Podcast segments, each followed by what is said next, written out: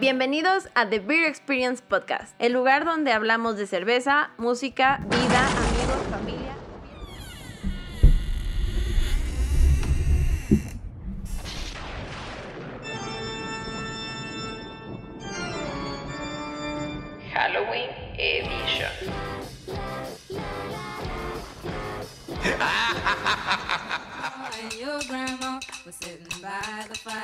Hello amigos, bienvenidos una vez más a este especial de Halloween de The Beer Experience Podcast. Por cuarta ocasión nos reunimos a platicar de historias paranormales, criaturas míticas y, por supuesto, de cerveza. Quiero agradecerles a todos por seguir con nosotros, eh, compartirnos sus opiniones, escribirnos, recomendarnos y mandarnos tan, tan buena vibra.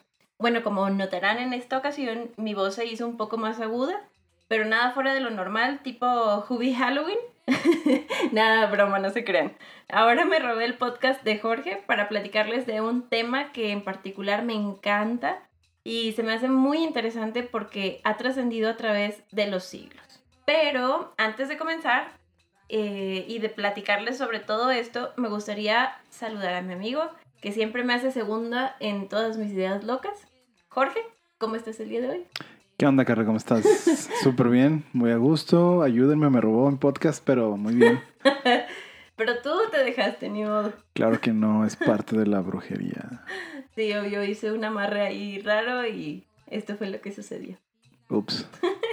bueno, este, qué bueno que, que estás bien, Jorge. Este, te agradezco por darme la oportunidad ahora de hacer este cambio tan, tan loco. Esperemos que les guste a nuestros escuchas. Y sobre todo porque el tema de hoy es mi favorito, tú lo sabes. Entonces, pues vamos a comenzar por explicar de qué se trata. Ok. Em, ya dijiste un poquito ahí este, de qué vamos a hablar, pero pues es que a quien no le encanta este, todo lo que es místico, lo mágico, y que pues obviamente es fuera de lo ordinario. Entonces, vamos a platicar de lo que es la magia, los hechizos, conjuros, brujas y todo lo que tenga que ver con esta práctica súper misteriosa que nos lleva a creer que pues la fantasía puede ser realidad. Excelente, neta, eso de la magia me gustó un chorro. Bueno, se va a llamar brujería o como tú quieras decirlo, pero desde mi punto ya de vista un poco más que me he metido en el tema, para mí creo que la palabra correcta es magia. Sí. Sea buena, sea mala, sea antigua, sea moderna, es simplemente magia y creo que todos la tenemos. Pues sí, es que yo creo que cuando hablamos de brujería eh, se oye muy drástica la palabra, pero pues en realidad todo tiene magia y esto ha existido desde hace siglos, eh, muchísimo antes del cristianismo, eh, la cual, como siempre, eh, oye, ya, que siento que ya le echamos demasiado pobre cristianismo, pero... Pero pues es lo que ha hecho, yo no tengo la culpa. sí, en todo, en todo como que se quiere meter a erradicar, entonces esto no, no pasó de, de ellos, también entró dentro de lo que ellos querían como quitar por lo mismo de que tenían temor a, el, a la herejía y todo esto, pero pues en realidad la Wicca, que es la religión antigua que con el paso de los años ha traído pues a más y más seguidores, no tanto como para hacer brujería y eso, sino más para estar en contacto con la naturaleza.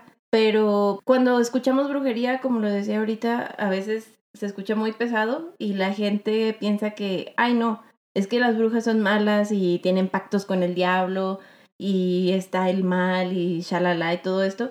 Pero pues no, en realidad sí se ponen a investigar. también. Ah, sí, sí, sí, sí. O sea, pues es que como en todo, ¿no? Hay bien y hay mal. Y depende de cómo lo quieras utilizar.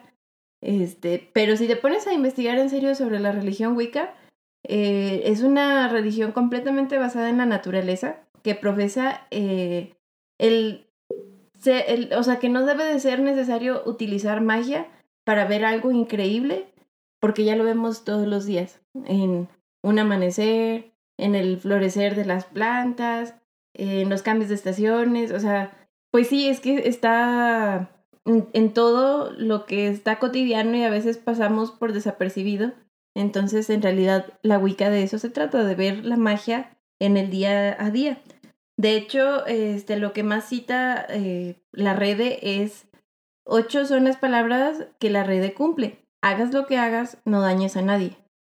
Entonces, pues la verdad aquí podemos ver claramente que la Wicca no busca el mal, ni hacer brujería para enamorar a alguien, o dañarlo, o volverse millonario. Pero, pues, es lo que decimos, o sea, claro que hay ritos y reuniones que no buscan para nada el bien de los demás, o hacen sacrificios y un sinfín de cosas que, pues, no van de la mano con lo que esta religión profesa. Pero, pues, bueno. Sí, Eh. de hecho ahí te voy a hacer un paréntesis. Ok. Ahorita dijiste que tiene años, siglos. De hecho, hace poco, allá por la época de los ochentas más o menos, se descubrió que los cavernícolas, ya es que hacen sus pinturas murales, Ajá. eso no era como que, no era la representación de ellos matando, sino simplemente es algo que la magia caos le llama magia de imitación. Entonces pintaban que estaban matando a un mamut porque eso es lo que ellos querían. Quieren matar a un mamut y esa era su forma de hacer la magia. O sea, magia de imitación. Ok, si yo imito en esta pared que estoy matando a un mamut, eso se va a pasar a la realidad y entonces yo voy a matar a un mamut. Entonces esto tiene años, o sea, ya desde las cavernas. Y hay muchos antropólogos que han como que caído en la misma conclusión que no es algo que hacían ellos. Era más bien, no era como que un diario. Era para que lo que plasmaban se volviera realidad. A esto te digo, en magia caos se llama magia de imitación o ley de la similitud. Ok. Ay, no, no había escuchado de esa parte y la verdad está bien interesante, tiene mucho sentido y siento que también parece mucho como a tener pensamientos positivos, la ley de la atracción, ¿sabes? O sea, el, el querer visualizar que se este, materialice algo, eh, el haberlo pintado en los murales y todo eso, como lo hacemos ahora, digo, al menos yo me cuento como una de ellas.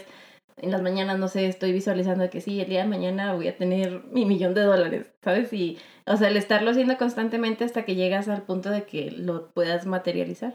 Sí, pues de hecho eso es como que una especie de ah, acción, de imitación, Sí. pero no hay acción, sino que para que funcione la magia es desearlo tanto, plásmalo y haz algo para que suceda. Claro. De hecho es como algo bien tonto, pero cuando éramos niños, de que escribías en el cuaderno de que tu nombre con el de la persona que te gustaba y un corazoncito, Ah, ¿no? sí. lo estabas de que plasmando y indirectamente estabas tratando de hacer magia, pero no siempre jalaba, o casi nunca, pero pues era como que tu deseo Sí, y así claro. ha funcionado. Está súper interesante, la verdad, tienes mucha, mucha razón. Y Yo no. La, la gente que escribió. bueno, sí, sí, sí, pero de lo que estás diciendo ahorita. pero es que, como lo dice la religión, o sea, la magia está todos los días. Y satanizan mucho la brujería con decir, ay, no, es que vamos a hacer un ritual y cómo vas a profesar algo así. Pero digo, al menos yo no lo hago, ¿verdad? No creo en muchas cosas. Pero pues es como la gente católica que le pone toda la fe a la oración y era lo que platicábamos la vez pasada o cuando pones al santito de cabeza y todas esas cosas es como que pues estás haciendo algo, un rito Exacto, algo. o es sea. un ritual, solo que siento que nuestra o la religión cristiana católica occidental, por así decirlo, le cambió los nombres. O sea, en vez de decirle un ritual para el amor, es una oración a San Pedro de Sí. las colonias, pero Sí. es un ritual, pero ellos no le dicen ritual y entonces como cambian las palabras es un juego, pero lo que estás haciendo es un ritual. Sí. La misa católica es un ritual de siéntate, párate, híncate, que da- date la paz y cosas así. Tiene mucho significado bien chingón por, por atrás, pero obviamente ya ahorita en la actualidad se ha perdido mucho, ya como que la gente no le toma la seriedad que ese ritual católico, porque es lo que es, es un ritual, Claro. lo, lo lleva a cabo. Simplemente dicen, ah, pues así me enseñaron desde niño, así lo voy a hacer toda mi vida. Sí. Y lo siguen haciendo y ya se perdió el significado real. Sí, pues es que a muchos nos ha pasado que es, vaya, somos católicos porque nos lo han transferido nuestros padres o eh, somos de cualquier religión porque así nos lo han inculcado desde que somos chiquitos. Y pues la verdad, digo, está padre, ¿verdad? Porque obviamente pues ellos tratan como de unirte a todo esto que ellos tienen como creencias y todo eso, pero siento que, sobre todo en la actualidad que ya estamos un poquito más mm, curiosos, vamos a decir, no está padre que, quieran como que hacerte que a fuerza lo profeses porque pues te falta experimentar, conocer, saber de otras religiones y después decir, ah, va, esta es la que más se pega a lo que yo creo. Exactamente, sí, siento que eso es, es muy chingón, que, que como que la gente ya ahorita se está abriendo a más cosas.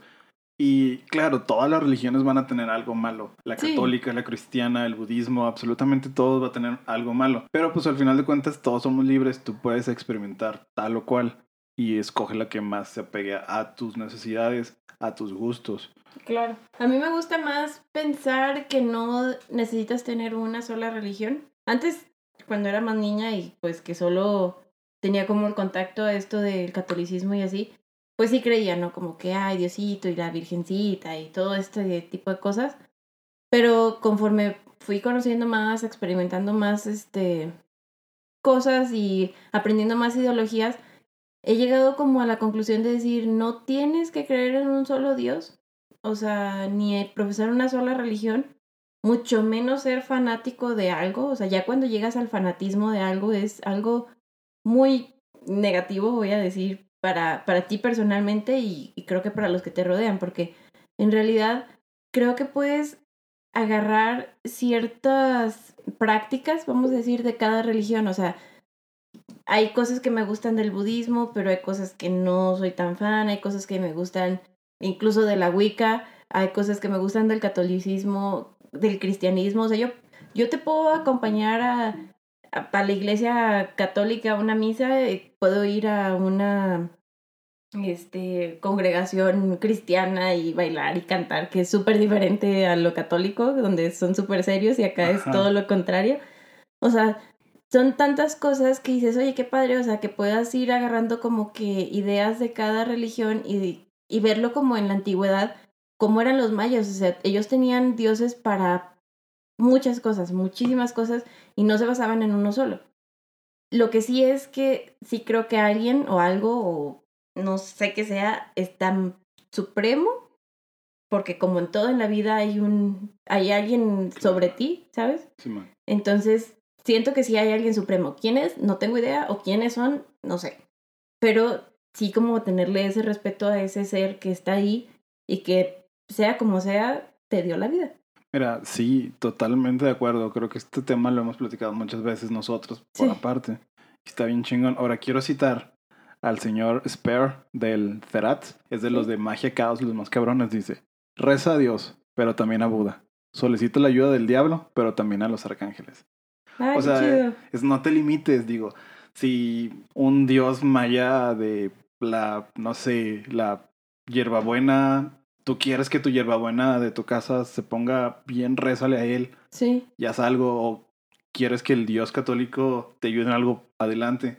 O quieres que el mismo Belzebub te ayude a hacer algo, vea, Dale. dale, sin miedo. Es como que somos libres, no nos podemos, sí, claro, cerrar a solo una cosa. Es que sabes también que creo que es, digo, le he encontrado como la explicación a cuando te vuelves inmortal no es como que encuentras la inmortalidad porque te tomaste el elixir de la vida y ya nunca te moriste, es como porque trascendiste más allá de los años. Por ejemplo, este Jesús ha sido inmortal porque ha trascendido tanto a través de los años y la gente ha sido tan em, creyente de lo que él hizo, pero en realidad era un hombre, o sea, si te pones a pensar puede ser, no sé, que él escribió su diario, ¿sabes? Platicando, oh, hoy, el, este, en este día, lo que hicimos fue plantamos trigo y de repente creció súper rápido, pero digo, fue un proceso normal, ¿sabes? Y para él su perspectiva fue como, ah, lo hicimos crecer y todo el mundo alrededor lo vio así, entonces por eso le dieron como ese poder. A lo mejor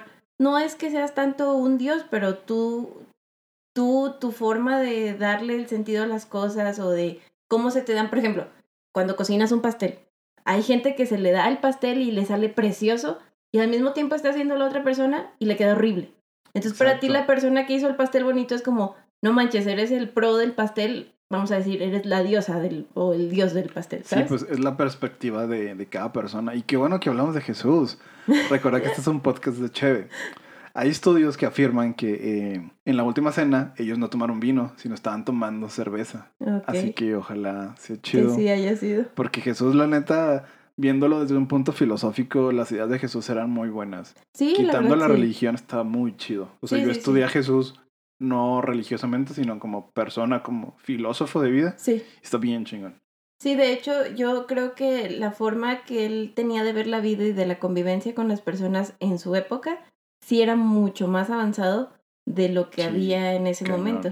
Totalmente. Entonces, sí, sí, sí. Entonces, siento que ¿qué es lo que ensucia mucho las creencias? O sea, por ejemplo, lo he visto con el este, satanismo, la gente cree que es lo peor y, y yo he visto los, los mandamientos, perdón, este, y hay mandamientos muy normales, vamos a decir, o sea, que son de convivencia súper armoniosa y de cosas muy bien estructuradas, pero pues ya nada más con el simple hecho de decir satanismo y es como que... Pero sí sabes por qué es esa corriente satanista.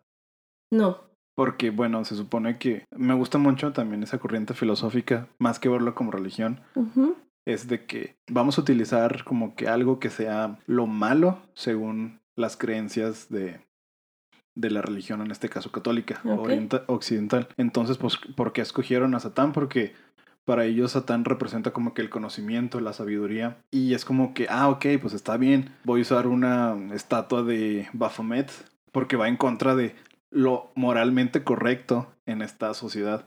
Es como que, ah, sí, me gusta, si ellos son la iglesia, son los buenos, pero están violando niños o están matando gente. Entonces, si ellos son los buenos, pues yo me voy con el malo y voy a hacer el bien. Entonces, como que una forma contradictoria, rebelde de, de sobresalir y eso me gusta un chorro. O sea, es a huevo Satán, pero somos mejores que, que los católicos súper chingones hijos de Dios. O sea, de eso se trata como que utilizaron el nombre de Satán. Sí, claro. Para eso. De hecho, pues, por ejemplo, si te pones a, a ver de los más conocidos, este Marilyn Manson, todas las cosas que ha hecho súper positivas, ¿sabes? Y de ayudar a la gente y de estar ahí, de profesar cosas bien cañonas de, de vida, que dices, no es malo, ¿sabes? O sea, a lo ah, mejor sí su, su físico se ve como que, ah, sí ah, te saca Ese es el punto de, no encajar en lo bueno, según, entre comillas, para los que no nos ven. Estoy diciendo entre comillas, lo bueno. Sí, eso está bien chingón. O sea, Manson, aparte Manson sí creo que tiene buenos estudios y bueno, ya se volvió como que medio country. Está raro su nueva música. Pero sí, Manson es el claro ejemplo de ese tipo de personas. Sí, de hecho. Pero bueno, este, yo creo que para agarrar un poquito más de vuelo y poder este, escuchar también las historias que el día de hoy traemos. Y me está dando sed. bueno, que aparte también paréntesis explicativo, tú eres aquí el bueno y como ya es obvio, eres el experto de la cerveza, pero esta vez yo les voy a dar la introducción de la cerveza y pues les voy a dejar mis show notes, aparte los de Jorge, para que eh, los lean, no me juzguen, voy a tratar de ser lo mejor explícita, eh, de darle como que en serio un, un, vamos a decir, sentido a lo que les voy a decir y pues presentarles bien qué es lo que vamos a tomar el día de hoy que es la cerveza Madame Satán. Ya sabemos de dónde viene este personaje, pero Jorge, ¿nos quieres platicar un poquito más? Este, sí, cómo no. Bueno, eh, en realidad esta cerveza no sé cuál es el origen, pero hay dos muy probables, que estoy muy seguro. Madame Satán es una película de 1930, está bien loca. Eh, creo que aquí en México es bien difícil conseguirla. Te cuesta como 700 pesos conseguirla el DVD y de renta no está en Amazon México, solo está en Amazon Estados Unidos. Esa la película sería como que la primera opción que salió de, de esta cheve. Eh, la segunda opción es Madame Satan, que es un personaje de cómics que salió en Archie y en Sabrina. Por si no lo saben, Archie y Sabrina son del mismo mundo de los cómics, así, que sus personajes pueden interactuar. Y bueno, esta cerveza nada más es paréntesis, no sé si lo traigas, pero es de Justicia Divina de Monterrey. Dinos más al respecto, tú eres aquí el experto. Este, no, pues nada más eso era lo que iba a decir. Ya después les platicaré un poquito más del estilo. Es una Belgian. Aquí tiene de adjuntos lo que es Jamaica y hierbabuena. Sí. Entonces esperaremos algo bien fresco. Yo esperaría algo rojo. ¿Ya la, probaste? No, no la he probado. Ah, bueno, ok. Súper bien. Porque yo estoy muy intrigada con la combinación de la Jamaica y la hierbabuena, ¿sabes? Pero una muy buena cerveza. Sí, ojalá que sí. Bueno, entonces Jorge, pues haznos el honor, por favor, de abrirla para probarla. Y mientras tanto, vamos hasta Alemania con Annie que nos cuenta unas historias súper interesantes.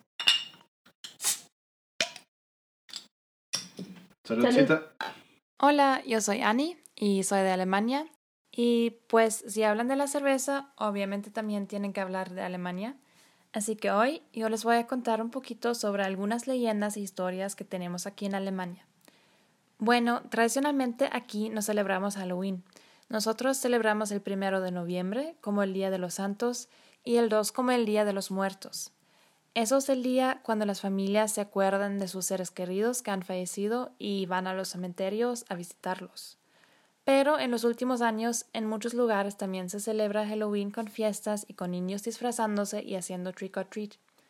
Ahí se mezclaron muchas tradiciones alemanas con los costumbres que hoy conocemos como los costumbres de Halloween. Por ejemplo, aquí antes los niños hicieron lámparas de remolachas. En esta ocasión no se disfrazaron, y era más como una de las varias tradiciones que hubo para celebrar el cambio de verano a otoño. Una noche que tenemos aquí en Alemania, que es más como Halloween, es la del Walpurgisnacht, la noche de Walpurga. Eso es una tradición medieval que se celebra en la noche del 30 de abril y es para saludar el verano y en especial el mes mayo. Hubo muchos ritos para asegurar la fertilidad de la tierra, pero también de las personas, y para protegerse contra lo malo, como por ejemplo la plaga. También es un festejo de verano y se encienden muchos fuegos grandes que son protección contra espíritus malos y en especial brujas, porque más que nada la Walpurgisnacht es la noche de las brujas. Se supone que todas las brujas se reúnen en la montaña Brocken y que ahí hacen su festejo grande y se casan con el diablo y desalojan el invierno. Así que sales en esta noche, tienes que tener mucho cuidado porque hay brujas en todos lados. Pero también se tienen que cuidar mucho las brujas porque según la leyenda, la última bruja en llegar a la fiesta va a ser comida de las otras brujas durante sus ritos. No solo de brujas, hay muchas leyendas en Alemania también de fantasmas. Como en muchas partes de Alemania todavía hay castillos y ruinas y muchos de esos castillos tienen sus propias leyendas. El fantasma más famoso es la dama, la dama blanca. Desde el siglo XV hay muchas leyendas sobre ella y se supone que es el espíritu de una duquesa que se llamaba Kunigunde. Ella era una viuda y se enamoró de un conde y él la dijo que también se había enamorado de ella y que se quería casar con ella, pero que hubo cuatro ojos que prohibieron ese matrimonio. Él se refería a sus papás que querían otra esposa para su hijo, pero Kunigunde pensó que él estaba hablando de sus dos hijos. Así, Kunigunde mató a sus dos hijos para poder estar con su novio, quien, al escuchar que ella había matado a sus hijos, la dejó. Desde entonces, ella vive como una fantasma en los castillos de Alemania y a veces aparece de noche. Si la ves, no te hace nada, pero verla es una señal de que algo malo va a pasar pronto, y si te aparece vestida negra, significa la inminente muerte de alguien de la familia. Al mismo tiempo, también de alguna manera es una cosa buena verla, porque si te aparece, significa que eres realeza, como durante muchos siglos, para muchas casas de realeza fue una señal de su importancia verla en sus castillos. Aparte de esas leyendas viejas, también hay muchas leyendas más modernas, como por ejemplo la del Nachkiga, que es un demonio que se come a los niños que siguen fuera de su casa cuando ya es de noche, o de sirenas malas, de hombres lobos y demonios. Pero los cuentos más famosos de Alemania son los cuentos de los hermanos Grimm, que están conocidos en todo el mundo. Muchos de esos cuentos son muy viejos y en su versión original muchos de esos son mucho más crueles que las versiones modernas que conocemos y que siguen en las películas de Disney. Se supone que los cuentos sirven para educar a los niños o como una lección moral, para decirlo así. hay muchos que son muy viejos y uno de los más famosos es el cuento del flautista de Hamelin, que es el cuento que yo les voy a leer hoy. La leyenda del flautista de Hamelin. En el año 1284 apareció por Hamelin un hombre muy singular, Llevaba una llamativa chaqueta de tela multicolor y decía que era un flautista capaz de liberar a la ciudad de todas las ratas y ratones a cambio de una paga. Los ciudadanos le prometieron esa paga y el flautista sacó su flauta y empezó a tocar. Acto seguido, las ratas y los ratones salieron de todas las casas y se agruparon a su alrededor. Cuando creyó que ya estaban todas reunidas, salió de la ciudad y se dirigió al río Vesa, Todas las ratas le siguieron, se lanzaron al agua y murieron ahogadas. Sin embargo, cuando los habitantes de la ciudad se vieron libres de la plaga, se arrepintieron de la paga prometida y se negaron a pagar al hombre que se marchó resentido. Pero el 26 de junio volvió, con aspecto de cazador y con un extraño sombrero rojo. Y, mientras todos estaban reunidos en la iglesia, empezó a tocar la flauta por las calles. Inmediatamente comenzaron a llegar corriendo no ratas y ratones, sino montones de niños, chicos y chicas de cuatro años en adelante. Sin dejar de tocar, los llevó fuera de las puertas de la ciudad hacia una montaña donde desaparecieron con ellos. Solo volvieron dos niños porque se habían retrasado, pero uno de los niños era ciego, por lo que no podía mostrar el lugar, y el otro era mudo, por lo que no podía contar nada. Un chiquillo había regresado para recoger su chaqueta y, de este modo, evitó su desgracia. Algunos decían que los niños habían sido conducidos a una cueva que habían salido en Transilvania. Así en total, en ese día se habían perdido 130 niños. Bueno, así mejor pagamos lo que debemos. Y pues eso fue un poquito sobre algunas leyendas y historias de Alemania. Espero que les gustó y con eso pues Prost y que tengan un Halloween muy chido. Prost. Prost.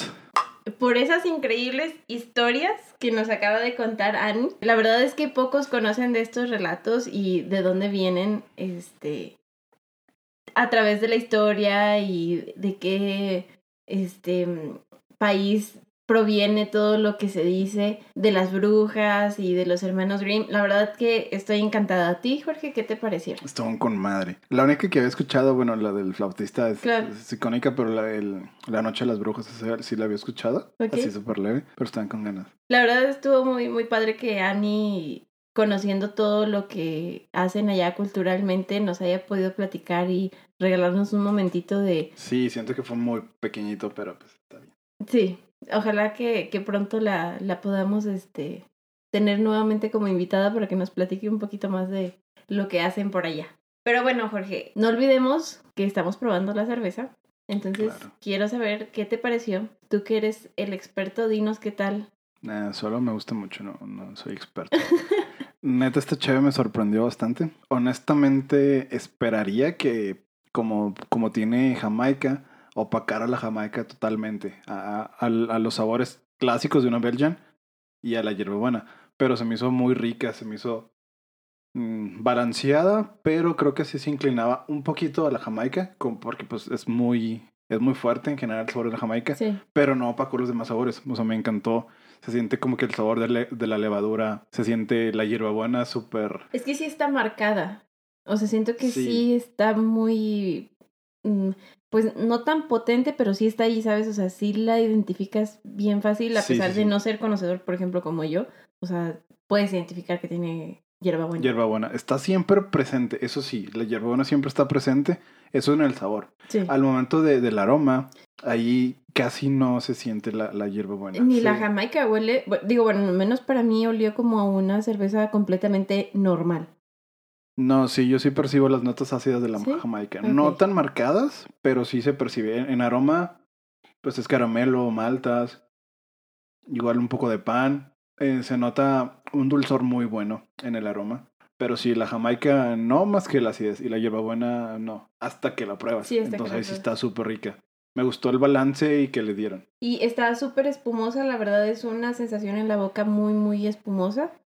Y eso también me gustó bastante porque en las otras como que te sabe normal, ¿sabes? Como el, líquido y en esta ocasión sí siento que puedo sentir la consistencia de la espuma en la boca y después ya como que va rebajando todo eso hasta el líquido.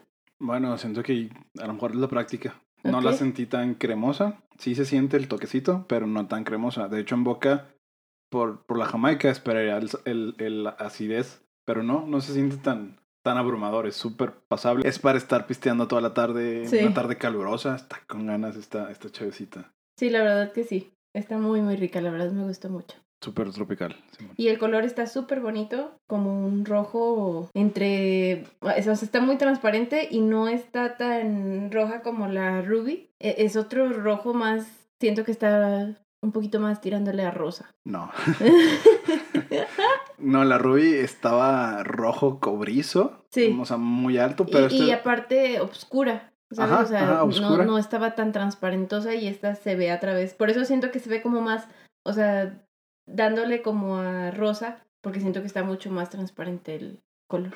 Eh, sí es más transparente, pero sí es más rojo. Pero pues es obvias razones, ¿no? La Jamaica. Sí, claro. Porque tiene Jamaica. Pero bueno, Jorge, este, aparte de la cerveza, quiero saber tu opinión al respecto del tema de todo esto de la brujería, que digo, ya lo hemos platicado muchas, muchas veces en otras ocasiones, pero dime, ¿qué te parece? ¿Qué experiencias has tenido?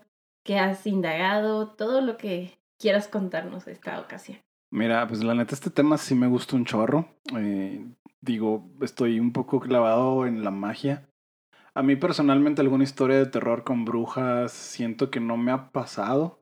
Que yo tenga la certeza de que fue algo de brujería o de magia. Ok. De que, ah, una bola de fuego o algo así, no. Yo no tengo la certeza. Pero pues sí he estado leyendo mucho. De hecho, sí he hecho sigilos. Este, he hecho algún ritual propio. Y sí, es lo que he intentado. He estado leyendo un chorro. Estoy ahorita bien clavada con la magia caos. Estoy Ujú. aprendiendo un poco de, o leyendo más bien de Alistair Crowley o de Anton LaVey. Cosas de ese, de ese tipo. No voy a profundizar mucho porque sí, sí es un tema un poco complejo y complicado. Sí, Y siento que mucha gente sí le saca porque sí está, sí está medio cabrón. Es que es lo que te digo, mientras no llegues como al fanatismo, o sea, y no en serio pierdas toda tu esencia por dedicárselo a algo, no tiene nada de malo como conocer.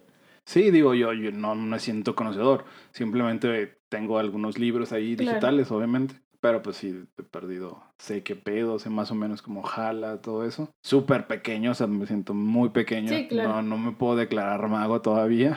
No, y es que, digo, al menos en lo que yo he leído también son años, o sea, son años de verdad de lectura, De práctica, de estudio, de, pues, ahora sí que hacer todo el tipo de rituales previos, o sea, y no me refiero a rituales de que ya prender las velitas y, sino como el, las respiraciones, la concentración, el tipo de estudio, el tipo de lectura que debes de hacer, este, las meditaciones, o sea, cosas... Tener mente muy abierta. Sí, Eh, lograr un estado de gnosis, eso está bien cañón. sí.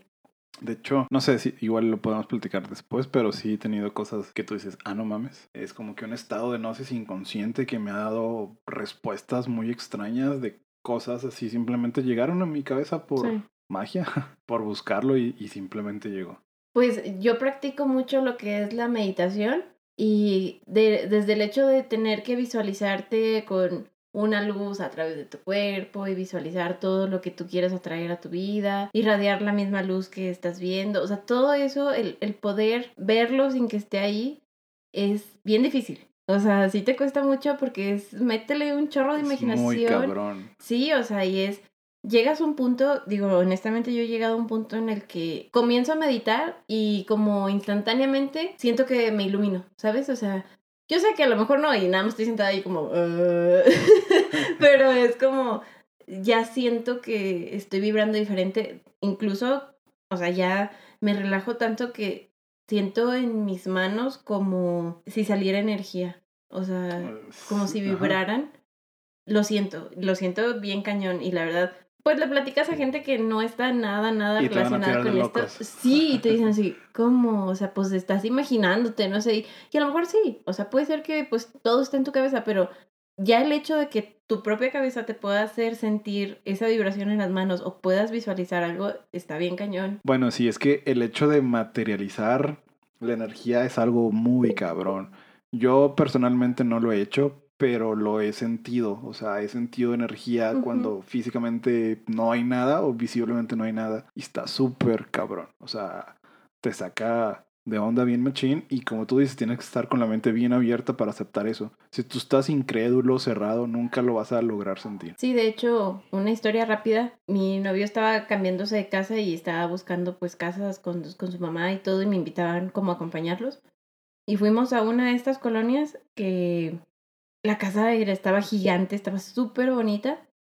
Y nos tocó ya más o menos el, el atardecer, ya casi anocheciendo. Y nada más donde la señora esta de bienes raíces abre la puerta y entramos, haz de cuenta que, te lo juro que no es mentira, o sea, los tres al mismo tiempo fue como, y nos volteamos a ver como diciendo que, güey, aquí no, ¿sabes? O sea, fue una energía como una presión en el pecho, pero terrible, neta como si hubieran matado a alguien ahí, o sea, estuvo espantoso y la verdad el haber visto que los dos reaccionaran al mismo tiempo que yo fue como que pues me dio el... Como que compruebas que sí hay sí, algo. ¿no? o sea, que no lo estoy inventando, no fue que me quedé sin aire, o sea, es como, está pasando. Y ya fue como que, pues, digo, ni modo de salirnos de que no, bueno, gracias. Entonces, ya como que yo tomé aire, fue, ok, vamos a ver. La casa se veía súper oscura, o sea, como una vibra bien cañona, oscura, en toda la planta baja. Con decirte que ni siquiera quise ir a ver la cocina, o sea, fue como, mm, ya me quiero salir. O sea, estuvo bien, bien gacho. Subimos y como que. Se relajó todo, ¿sabes? Ujú. Como que solo era ahí en la entrada y como el área de el lobby, la sala, comedor. Entonces, como que, no sé, esa, esa energía estuvo cañona. No, no dijimos nada en el momento ni nada así. Pero salimos de esa casa y fue de que, ni de chiste, o sea, aquí no es, o sea, está Ajá, no, mal, no, mal, no, mal. Sí, la verdad estuvo muy, muy fuerte. Para los que no ven, hay un pequeño Mothman aquí molestándonos.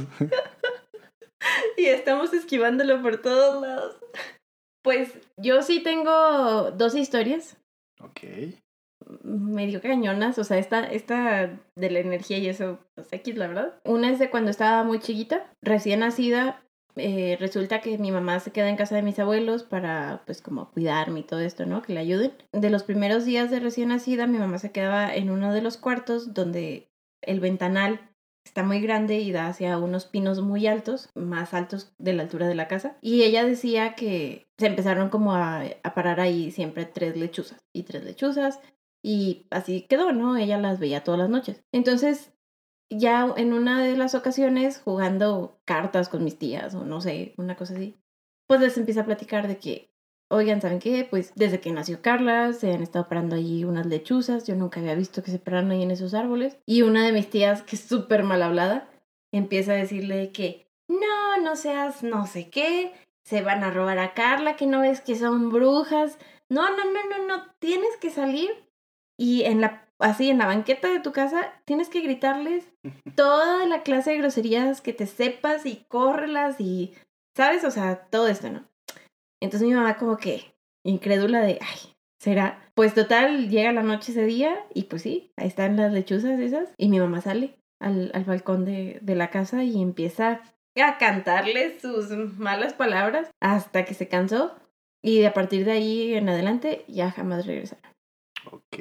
Entonces, he escuchado varios relatos así de gente conocida. Sí. He escuchado que, bueno, volvemos al tema de los nahuales. Sí. Porque muchas brujas tienen el poder de cambiar de forma. Sí. Y eso está bien arraigado en lo que es América, lo Norteamérica y, y México. Y a lo Sobre mejor todo el sur de México. aquí también. De hecho, está bien cañón. No me quiero meter tanto en el tema, pero no sé si tú recuerdas hace algunos años que andaba el chupacabras. Bueno, cuenta la leyenda que justamente, casualmente, la casualidad rara del mundo, es que en ese mismo tiempo llegaron los, no sé dónde eran, eran de ya del centro, del sur, vendiendo camotes. Se escucha el rumor y tiene un poco de lógica porque qué raro que nomás llegaron ellos y llegó el chupacabras. Sí. Se supone que ellos eran nahuales que habían venido acá al norte a ver qué pedo, o sea, ellos eran sus nahuales, se comían a las vacas y todo eso, pero eran los camoteros, pero no sé. Ok. Digo, suena raro, pero pues sí. Pero volviendo al tema de las brujas, sí, se supone que varias brujas tienen el poder de un nahual. Sí. Se supone que pueden transformarse en animales o en bolas de fuego y volar. Pero quién sabe. Sí, digo, la verdad no me consta, o sea, a lo mejor fue mucha coincidencia, lo que tú quieras, pero pues, digo, la, la historia fue así, y sí era como que le quitaba un poquito el sueño a mi mamá decir, o sea, capaz que se la llevaban. Y sí, nada más porque mi mamá, este, sí le, le daba cosa como que en serio me pasara algo, fue, hizo lo que le dijeron que hiciera, pero a lo mejor si no hubiera hecho nada, no hubiera pasado nada, ¿no? Simple Digo, y casualidad. ajá. sí. Es que bueno, las lechuzas se tienen la costumbre que como de repente cuando se enojan o cuando tienen miedo como que paran las, las plumas Sí. y de la cabeza se ve como que muy creepy y todo eso. Sí, sí, sí. De hecho, digo, las lechuzas son muy bonitas, la verdad. Sí. Pero sí, sí te... Digo, ya el saber que puede ser otra cosa es como que lo que te da terror. Y la segunda historia. Esta sí... No maten lechuzas, amigos.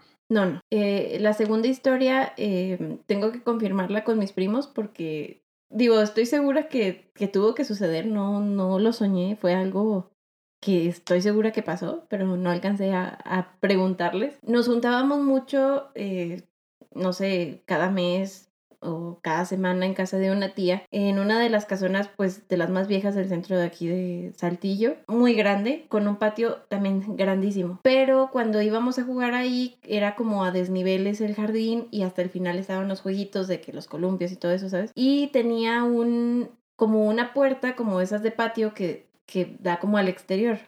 Pero esta puerta no daba al exterior, daba como a otra casa. No me preguntes, no sé, o sea, cómo rayos, ¿verdad? No, no sé. Ajá. Daba que siempre nos pasábamos para allá y pasábamos horas jugando en, en el otro patio ese. Pero en una de esas que estamos allá jugando, somos unos cuatro o cinco primos. Llegamos a donde están los árboles muy altos y hay dos jaulas como de tela gallinera, muy extrañas y del tamaño de un niño, abiertas de, un, de una parte, ¿no? Entonces, digo, al principio sí fue como que, ah, sí, la jaula y métete y jajaja y todo esto. Pero se empezó a sentir un ambiente medio extraño porque había aparte un puente de madera donde también corríamos allí. Había como un laberinto como de cemento, no sé cómo decirte así como hacia el fondo, pero las jaulas fueron como que lo que nos hizo ya sacarnos de onda, ¿sabes? O sea, eso no estaba ahí, habíamos ido ya varias veces. Y había como un caldero. No, no era como un caldero, era como un molcajete grandote. Ok, ajá. Mortero, para los que no Ajá. conozcan. Entonces, como que viene el airecito y ya nos empezamos a sentir como que, ay, o sea, el escalofrío de decir, ah, caray, algo está raro, ¿sabes? Entonces, cuando vamos ya como de regreso al patio de mi tía, pasamos por enfrente de la casa, de ese patio, que yo tampoco jamás la había visto, no le había puesto atención, estaba grandísima, súper alta. Y cuando volteamos, hay dos viejitos, súper altos, flaquitos, y viéndonos como, pues éramos unos niños, entonces viéndonos como para abajo, ¿sabes? No dijeron palabra, no dijeron nada. Solo nos veían y esa mirada, te lo juro que ahorita la, la estoy así pensando y jamás se me va a olvidar. O sea, no pude haberlo soñado, es, está ahí. Entonces fue como que rápido todos corrimos al otro patio de mi tía, cerramos la puerta y jamás volvimos a ir ahí. Jamás.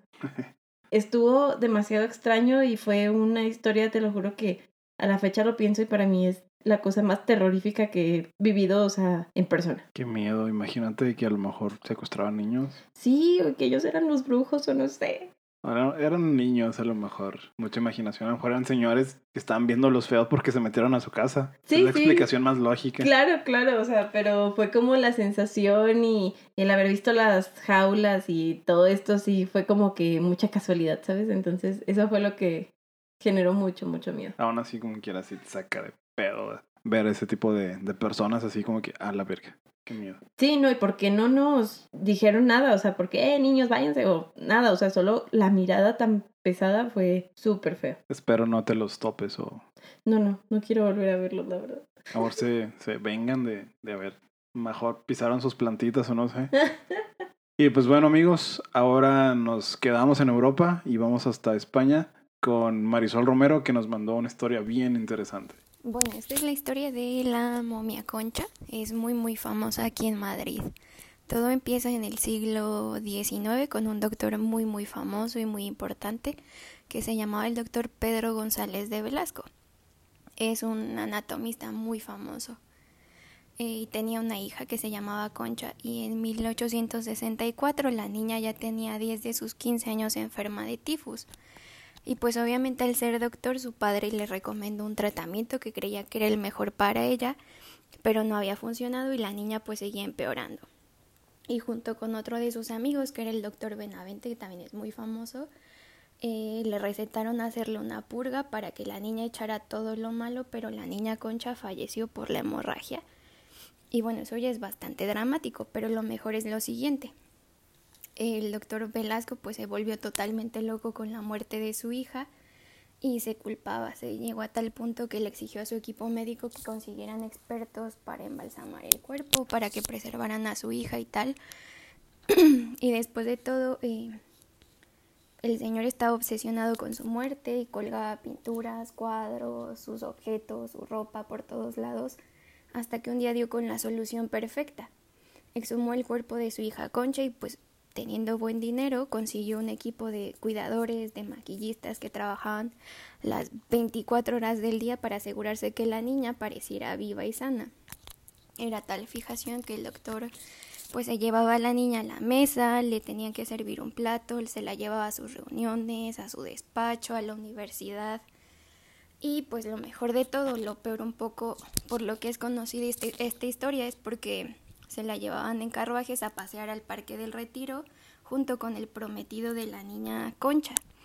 Pues cuando falleció el doctor, eh, su fortuna y su casa se las quedó el Estado y de repente para 1990, 99 creo, apareció una momia en la Facultad de Medicina de aquí de la Universidad Complutense con una etiqueta que decía 543, momia de la hija del doctor Velasco. Y pues no se sabe a ciencia cierta si es la hija del doctor porque no tiene ADN suficiente después de tantos años para hacerle una prueba. Lo que sí es que se comprobó que estaba obsesionado con la muerte al punto de que varios de sus pacientes que fallecían, él se robaba los cadáveres y los momificaba. Este, wow. Qué pedo con el señor. Yo, doctor loco y la conchita ahí por La todos lados. Se pasea más que yo, pero bueno. No, No sé. manches, la verdad, nunca había escuchado esa historia. Pero sí he escuchado de historias de que se obsesionan con la muerte y que quieren revivir a los hijos o a la pareja X. Entonces, yo creo que el dolor ha de ser tan grande de, de dejarlos ir que quieres que siempre estén ahí. O sea, pero qué miedo. Sí, supongo que como que no estás preparado para la muerte de alguien Sí. y te obsesionas con, con, con esa persona. Y termina siendo una leyenda como este señor. Exacto. Bueno, no es leyenda porque sí, a lo mejor sí fue real. Digo, hay momias para que lo vean en los show notes. Marisol Sí. nos mandó fotos, así que sí, sí está la momia. Qué miedo, la verdad que qué miedo. Pero digo, en todos lados hay este tipo de cosas extrañas y digo, la- las vemos aquí en San Antonio, ¿no? Las momias que están Ah, ahí, claro, o sea, sí. Bueno, si no son de México, aquí donde vivo, vivo yo, vivimos nosotros, hay un lugar que se llama San Antonio de las Alazanas. Ahí hay momias, se han encontrado muchas momias. Sí. No solo en Guanajuato, aquí también hay, hay un museo que se llama Museo de las Momias. Así que igual si nos morimos y nos enterran por allá, podremos ser momias. Algún día vamos a andar espantando gente. Y bueno, como les dije, esta cheve está súper fresca, tuvimos que destapar otra. Porque vienen cosas interesantes que implican fuego, así que tenemos que refrescarnos. Este, pues no sé qué te parece si decimos un sortilegio común con los que puedes librarte de la ne- negatividad, Jorge. Ok, vamos a hacerlo. Esto está, es algo muy tranquilo, muy suave. No pasa nada. Es solo como, digo, creo que cuando dices algo así como que, ay, por favor, hoy que me vaya bien o algo así, pues nada más es ponerle un poquito de energía a algo. Claro, eh, digo, yo sé que eso funciona. Yo he hecho sigilos. Debes escribir en algún papel lo que, de lo que deseas librarte. Debe ser muy claro y conciso. Tienes que ser honrado, totalmente honesto, para posteriormente quemar el papel con una vela o con una hoguera. Bueno, con fuego, por así decirlo. No vayan a quemar cosas. Tienes que visualizar aquellos actos o hábitos malos o negativos que deseas abandonar por los buenos que buscas. Y tienes que recitar. O, Oh criatura del fuego, quema lo viejo y lo no querido. Y Atrae lo nuevo, lo fresco, lo limpio y lo saludable a mi vida. Deja que entre en mí desde este instante. Amén. bueno, pues Blessed be. este es uno de los muchos sortilegios, eh, runas, hechizos de los que se pueden hacer. Claro, sin afectar a nadie, como ya lo hemos dicho, sin hacer cosas más allá de lo humano.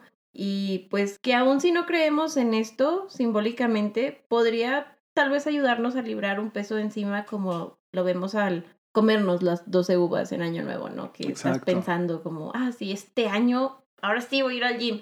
Y pues Y no, no. o sea, no lo haces, es nada más como que la uvilla estuvo ahí y fue tu intención en el momento, pero pues a lo mejor no, no hizo nada en realidad. O que sales corriendo con la maleta y dices, ah, ya este año ahora sí voy a viajar todo lo que quiero. Y pues es algo simbólico, ¿sabes? O sea, Sí, digo, eh, también esto se maneja en la magia, es como que muestras tu intención, Sí. más sin embargo no haces absolutamente nada. sí, exactamente. También el, el cruzar los dedos, yo lo hago muy seguido, Así. como, ah, sí, que pasa esto, y cruzas los dedos como, sí. Entonces es Exacto. una forma de Es sellar una forma algo. de sellar o activar algo que tú deseas. Sí. Y bueno, hablando de esto, quiero citar al máster José Antonio Badía, el Badiablo. Espera, mas no esperes. Es lo que tú dices, ¿no? Tú Sí. esperas algo, pero no es como que te quedes sentado esperando que pase solo. Claro. De hecho, lo hemos visto también en la referencia católica de que está el hombre náufrago y está Ah, pidiéndole a. Dios de que por favor es que hubo una señal y le manda el barco y le manda todo lo posible para que se salvara. Se muere y es como que, güey, ¿por qué no me ayudaste? Y tú, o sea, hice todo por ayudarte, tú solo fuiste el que no hizo nada al respecto. O sea, querías que te mandara la soga y de repente ya llegaras a la tierra, pues no, o sea. Justo, cabe mencionar que Carla no escucha leyendas legendarias, pero justo esto pasó en ese episodio. Qué pedo. Entonces yo creo que al final de cuentas estamos hablando de lo mismo y como son cosas totalmente extrañas, digo, yo sí soy fan de- del podcast de leyendas, pero Carlos no. No, no lo había escuchado. De hecho, Entonces sabía como que estamos en la misma conexión, en la misma frecuencia vibratoria de lo que estamos platicando. Y eso es parte de la magia que está bien chingón. O sea, no pensé que fuera a pasar algo mágico en este momento. Es una coincidencia, llámalo destino, llámalo como quieras, pero sucedió. Sí, no, la verdad sí me siento como extraña de decir, es que son eventos súper aislados que al final tiene que ver una cosa con la otra y cómo tiene relación una con la otra, o sea, sin conocer nada de los demás. Exactamente. Pero pues creo que de verdad tendríamos que hacer más especiales de Halloween, Jorge, aunque sea, no sé, época navideña o no sé, porque el tema de la magia es tan, tan grande como Exacto. Tan grande como el universo de Harry Potter, por ejemplo, que ni siquiera lo quise traer al tema porque no, hubiera durado horas aquí platicando de eso.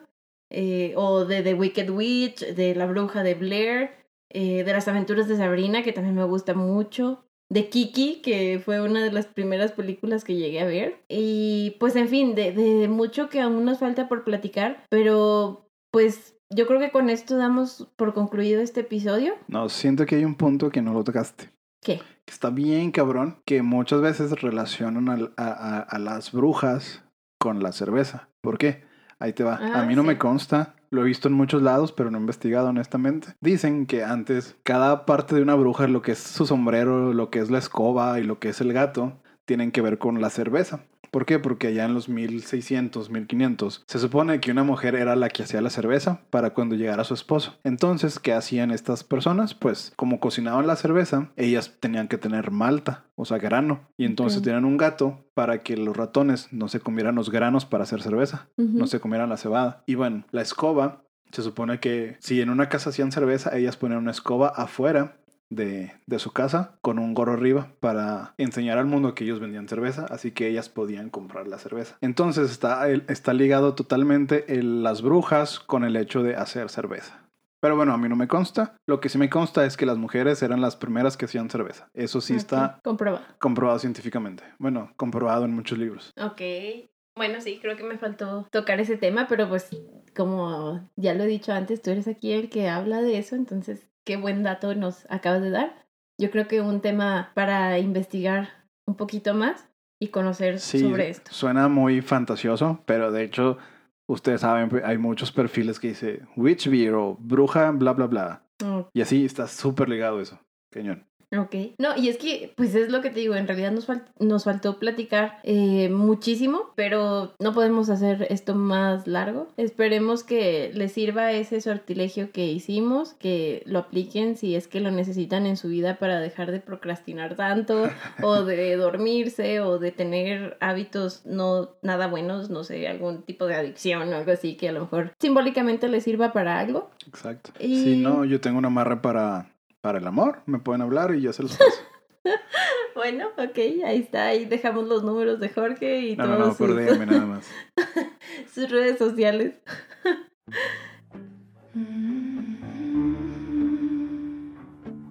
Muchísimas gracias a todos, a, en especial a Annie Lear, que nos compartió su historia, a Marisol también por habernos platicado esta historia de Conchita y pues también no, no duden en dejarnos sus preguntas, alguna sugerencia o alguna duda vía Instagram, así como no olviden eh, compartir el episodio, darnos follow y like y pues comentar al respecto de qué les parece todo este especial de Halloween. Y bueno, también en Spotify nos pueden seguir como The Beer Experience MX. Eh, buscan el perfil y ahí tenemos un- una playlist de Halloween bien chingona. Neta, vale mucho la pena verlo. Y si no quieren ir a Spotify, en Instagram acabo de crear una mini página web donde están los links hacia los episodios. Están todos los episodios. Tenemos el link hacia nuestros playlists de Spotify, incluso a nuestros perfiles, lo que es Facebook, Twitter y, e Instagram. El link lo pueden encontrar en la descripción de Facebook y de Instagram. Así que solo vayan, píquenle el link que está ahí y los mandará a la página web donde encontrarán todo lo que les platiqué. Perfecto.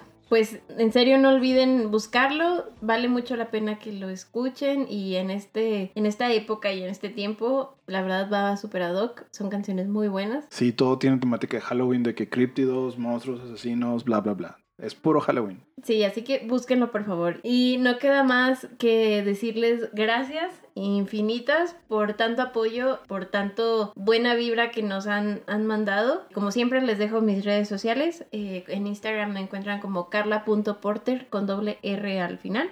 Y en Facebook como Carla Porter. Igual, David Experience en todos lados. Twitter, Facebook, Instagram, donde sea. Bueno, y no olviden mantenerse macabrosos y cervezosos. Ave Satani, blessed be.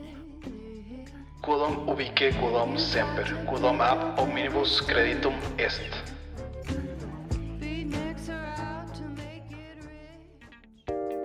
No olviden suscribirse y seguir al podcast en todos lados, en Google Podcast, Apple Podcast, iBox y casi todas las plataformas que existen. Y por supuesto en Spotify, donde también tenemos muy buenas playlists. Pueden seguir a The Experience en todas las redes sociales como The Experience MX.